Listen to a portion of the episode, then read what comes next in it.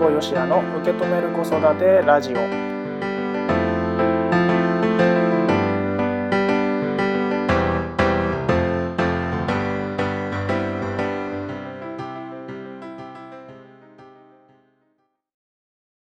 皆さんこんにちは辛坊よしやです。受け止める子育てラジオ今回もスタートしました。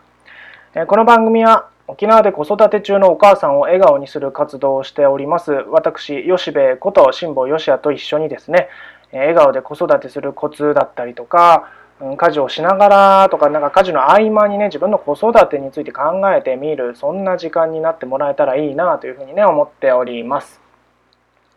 さて、えー、今回のテーマがこちらです。寝顔に何を語りかけますか？寝顔に何を語りかけますか？です。えっ、ー、と、このコラムを書いた時はですね、まあ、書いた日もそうなんですけど、それより前のこともね、ちょっと含めてね、あの、思ったことがあったんですけど、うんとね、あの、仕事とかね、あの、打ち合わせとかで、あとはあの僕東京にたまにね、あの、学びに行ったりして、えっ、ー、と、最終便羽田からのね沖縄への最終便とかでね帰ってきて、えー、沖縄に着くのがもう夜中とかに、ね、なる時もあるんですね。でそんな時にまあ家族はもう寝てるわけですよ。うん、でその時にですねあのうちの息子のね寝顔を見た時にですねなんか寝てるけどなんか話しかけたいなと思ったことがあってうんあのなんその時何話しかけたかな？まあ今日はごめんねなんかね休みの日なのになんかあい遊んであげられなくてごめんねとかね行かせてくれてありがとうねとかなんかそんなことをね話しかけてたんですよ。うん。そうそうで何を話しかけたいかとか語りかけるか、まあ、これ何でもいいんですけどなんだろうなんかよくねなんだ何これ昔なんかドラマで見たのかなんかのテレビで聞いたのかなんか本で読んだのかちょっと忘れちゃいましたけどよくねあのお子さんにね寝てる子供の顔のね顔とか頭を撫でながらなんか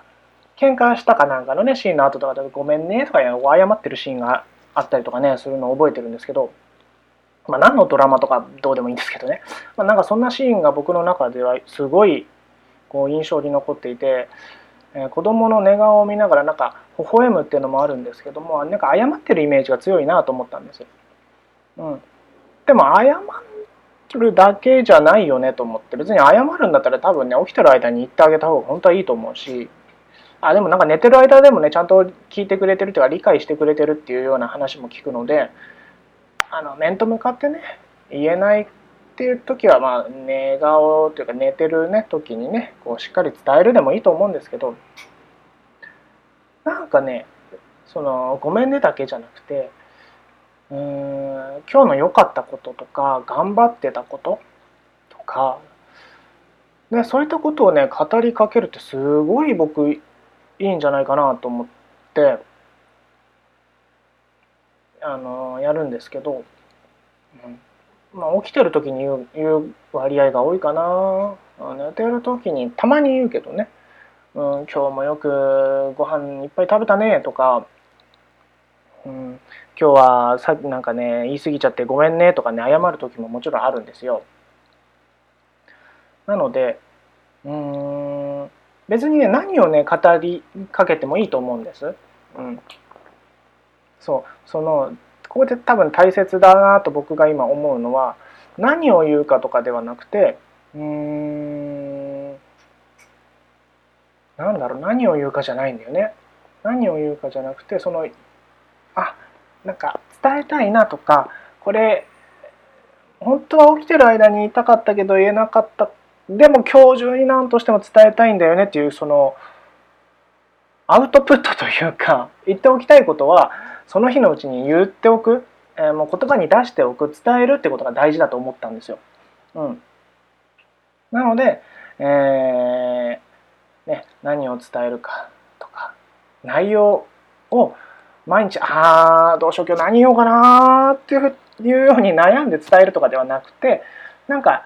パッとこうね、まあ、一緒にね寝てる小さいお子さんであれば一緒に寝てるかと思うんですけれども、うん、あのなんか自分がねこう寝ようかなと思った時にひょっと横を見た時に子供がねもうすやすやこうすやすや寝息を立ててねたまにいびきとかねゴロンゴロンゴロンゴロン動いてまあそれはいいや。なぜその横にいるねお子さんを見た時になんか自然とあこれ言いたいなっていうことがあったらそのままスッと言いたいなで終わるんじゃなくて言いたいなと思ったら言っちゃう。寝てても、うん、これ寝ててもあの言いたいなって思ったら言うってことがここが大事、うん、なのでまあ、そんなことをねしてみてはいいんじゃないかなというふうに思ってね、えー、ブログの方にはねコラムとして書きました。なのでね、えー、ぜひねなんかこれは伝えたいな子供だけじゃなくてもいいと思いますよ。これ奥さんにでもいいと思うよ。寝てる間に、うん。まあ、逆もありね、えー、旦那さんになんかね、これは言っておきたいなということ。旦那さん寝てたらね多分言うのもいいと思います、うん、なのでなんかね寝てる人寝てる子供寝てる旦那寝てる奥さんにね、えー、何か伝えるということもね是非ねやってみてはいかがでしょうかというわけで今回のテーマは「寝顔に何を語りかけますか?」「寝顔に何を語りかけますか?」でした。はい。というわけで、えー、今回のね、受け止める子育てラジオはね、この辺で終わりにしたいと思います。え、子育てしてるお母さんに届けたい、ポッドキャストで聞く笑顔になれるサプリメント、辛抱よしやの受け止める子育てラジオ。それではまた次回お会いしましょう。今回も聞いてくれてありがとうございました。